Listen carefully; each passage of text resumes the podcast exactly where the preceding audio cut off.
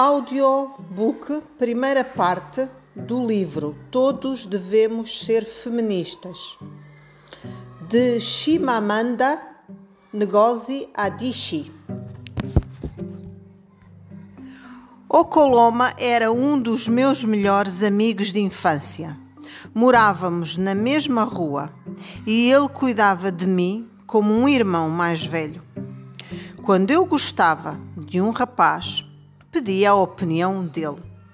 Engraçado e inteligente, usava texanas pontiagudas. Em dezembro de 2005, morreu num acidente de avião no sudeste da Nigéria. Até hoje não sei expressar o que senti. Era uma pessoa com quem eu podia discutir, rir e ter conversas sinceras. E também foi o primeiro a chamar-me feminista. Eu tinha 14 anos. Estávamos em casa dele, a discutir, ambos a fervilhar opiniões imaturas, baseadas nas nossas leituras. Não me lembro exatamente do teor da conversa, mas recordo que estava a meio de uma argumentação. Quando o Colomo olhou para mim e disse: Sabes uma coisa? És uma feminista. Não era um elogio. Percebi pelo tom da voz dele era como se dissesse: És uma apoiante do terrorismo. Não sabia o que a palavra feminista significava e não queria que o Coloma soubesse o que eu não sabia. Por isso, disfarcei e continuei a argumentar. A primeira coisa que faria ao chegar a casa seria procurar a palavra no dicionário. Avancemos agora mais alguns anos. Em 2003, escrevi um romance chamado A Cor do Hibisco, sobre um homem que, entre outras coisas, batia na mulher. E a sua história não acaba lá muito bem. Enquanto eu divulgava o livro na Nigéria, um jornalista, um homem bem intencionado, veio dar-me um conselho. Talvez vocês saibam que os nigerianos estão sempre prontos a dar conselhos, mesmo que ninguém os tenha pedido. Ele comentou que as pessoas andavam a dizer que o meu livro era feminista. O seu conselho, disse, abanando a cabeça com um ar consternado, era que eu nunca me definisse como feminista. Já que as feministas são sempre mulheres infelizes que não conseguem arranjar marido. Então decidi auto-intitular-me de feminista feliz.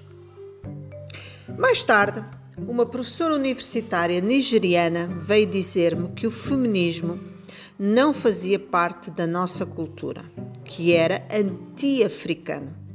E que, se eu considerava, me considerava feminista, era porque havia sido corrompida pelos livros ocidentais.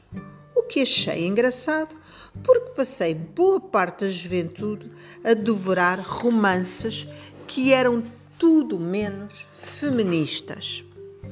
Devo ter lido toda a coleção da Mills and Boone antes dos 16 anos e sempre que tentava ler os tais textos clássicos sobre feminismo, ficava entediada e mal conseguia terminar. De qualquer forma, já que o feminismo era anti-africano, resolvi considerar-me uma feminista feliz africana. Depois, uma grande amiga disse-me que, se eu era feminista, então devia odiar os homens. Decidi tornar-me então uma feminista feliz africana, que não odeia homens e que gosta de usar batom e saltos altos para si mesma e não para os homens. É claro que não estou a falar a sério. Queria ilustrar apenas o quão negativa é a carga da palavra feminista. Feminista odeia os homens, odeia sutiãs, odeia a cultura africana, acha que as mulheres devem mandar nos homens. Ela não se pinta, não se depila, está sempre zangada, não tem sentido de humor, não usa desodorizante. Agora vou contar-vos um episódio da minha infância. Quando eu andava na escola primária em Nuskuka, uma cidade universitária no sudoeste de Nigéria, a professora anunciou no começo do ano letivo que iria fazer um teste que tirasse quem tirasse a nota mais alta seria o monitor da turma. O monitor anotava diariamente o nome dos colegas barulhentos, o que, por si só, significava um poder imenso. Além disso, podia circular pela sala empunhando uma vara, uma espécie de patrulha. É claro que o monitor não podia usar a vara, mas era uma ideia empolgante para uma criança de 9 anos como eu. Eu queria muito ser a monitora da minha classe e tirei a nota mais alta. Mas, para minha surpresa, a professora disse que o monitor seria um menino. Ela tinha se esquecido de esclarecer esse ponto, pois achou que era óbvio. Um rapaz tirou uma segunda nota mais alta. Seria ele o monitor. O mais interessante é que o menino era uma alma bondosa e doce, que não tinha o menor interesse em vigiar a classe com uma vara, que era exatamente o que eu almejava. Mas eu era menina e ele menino, e foi ele o escolhido. Nunca me esqueci desse episódio. Se repetimos uma coisa várias vezes, ela acaba por se tornar normal. Se vemos uma coisa com frequência, ela acaba por se tornar normal. Se só os meninos são escolhidos como monitores da turma, então a dada altura todos nós vamos achar, ainda que inconscientemente, que só um menino pode ser o monitor da turma. Se só os homens ocupam cargos de chefia nas empresas, começamos a achar normal que esses cargos de chefia só sejam ocupados por homens. Eu tendo a cometer o erro de achar que uma coisa que seja óbvia para mim também o é para os outros. O meu querido amigo Luís, por exemplo, que é um homem brilhante e progressista, dizia-me: não entende quando dizes que as coisas são diferentes e mais difíceis para as mulheres. Talvez fosse verdade no passado, mas hoje em dia já não é assim. As mulheres têm tudo o que querem.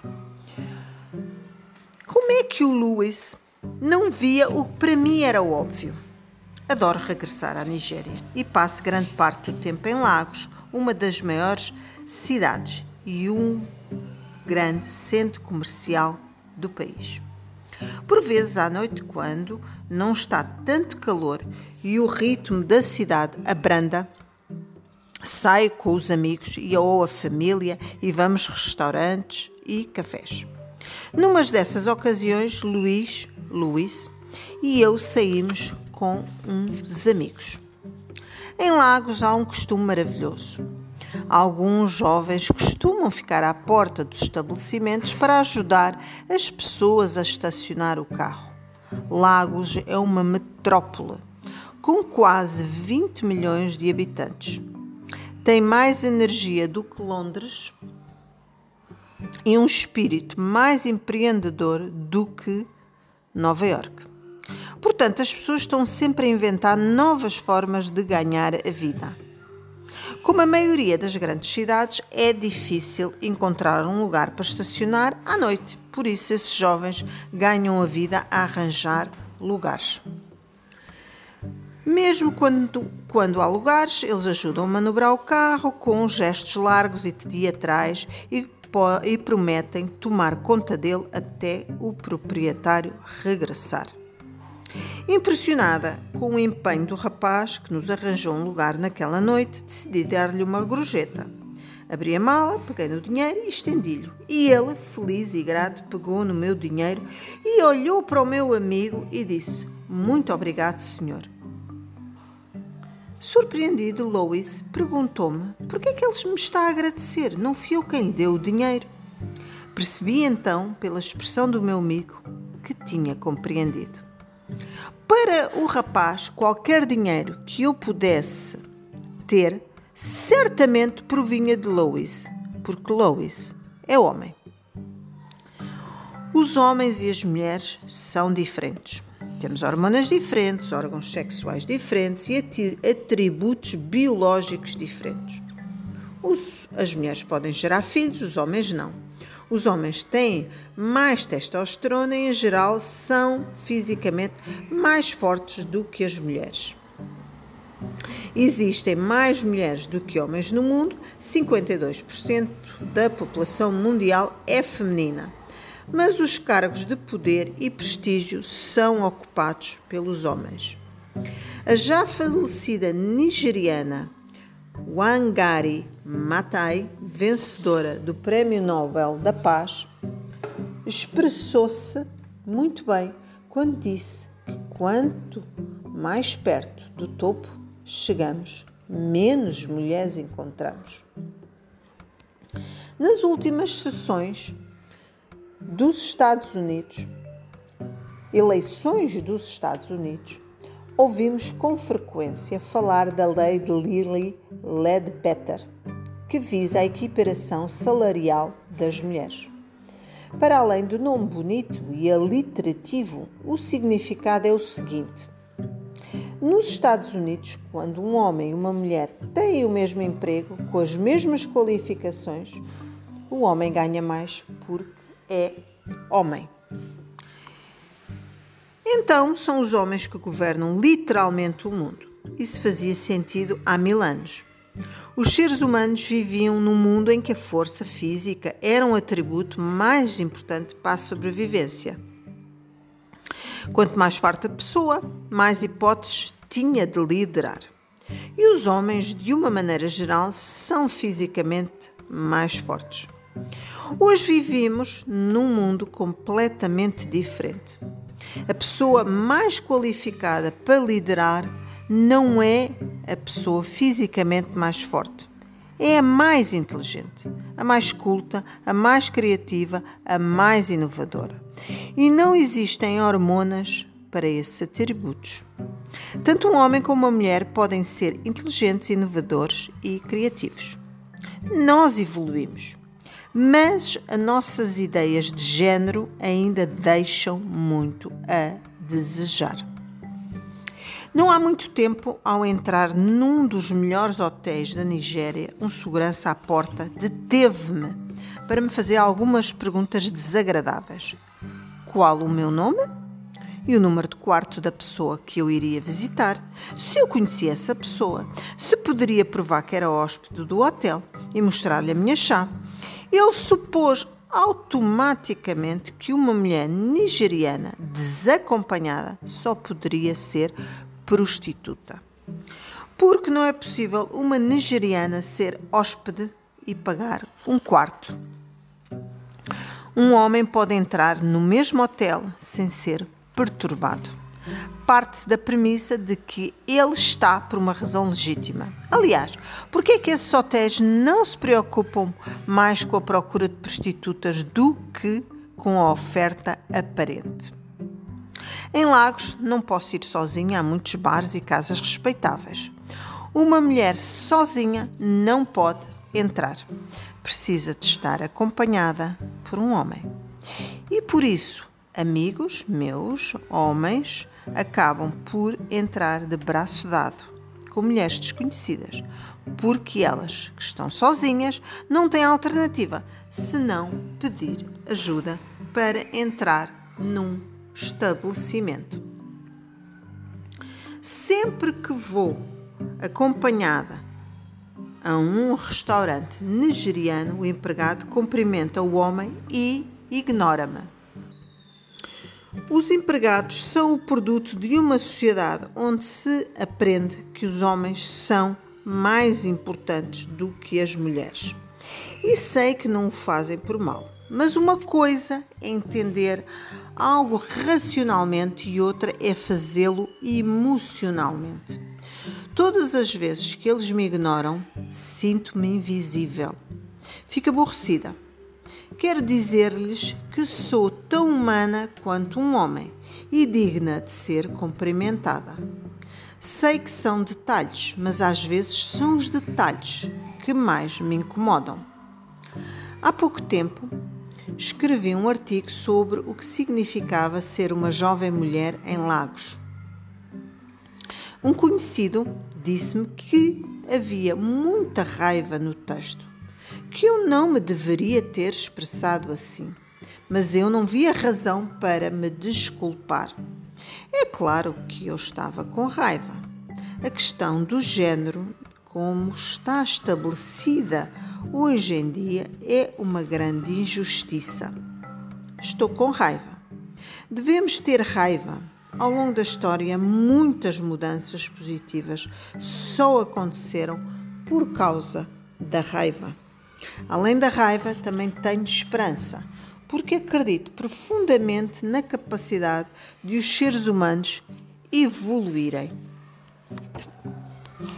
Mas regressemos à raiva. Percebi cautela no tom do Senhor e sabia que o seu comentário sobre a minha raiva tinha a ver não só com o artigo, mas também com a minha personalidade.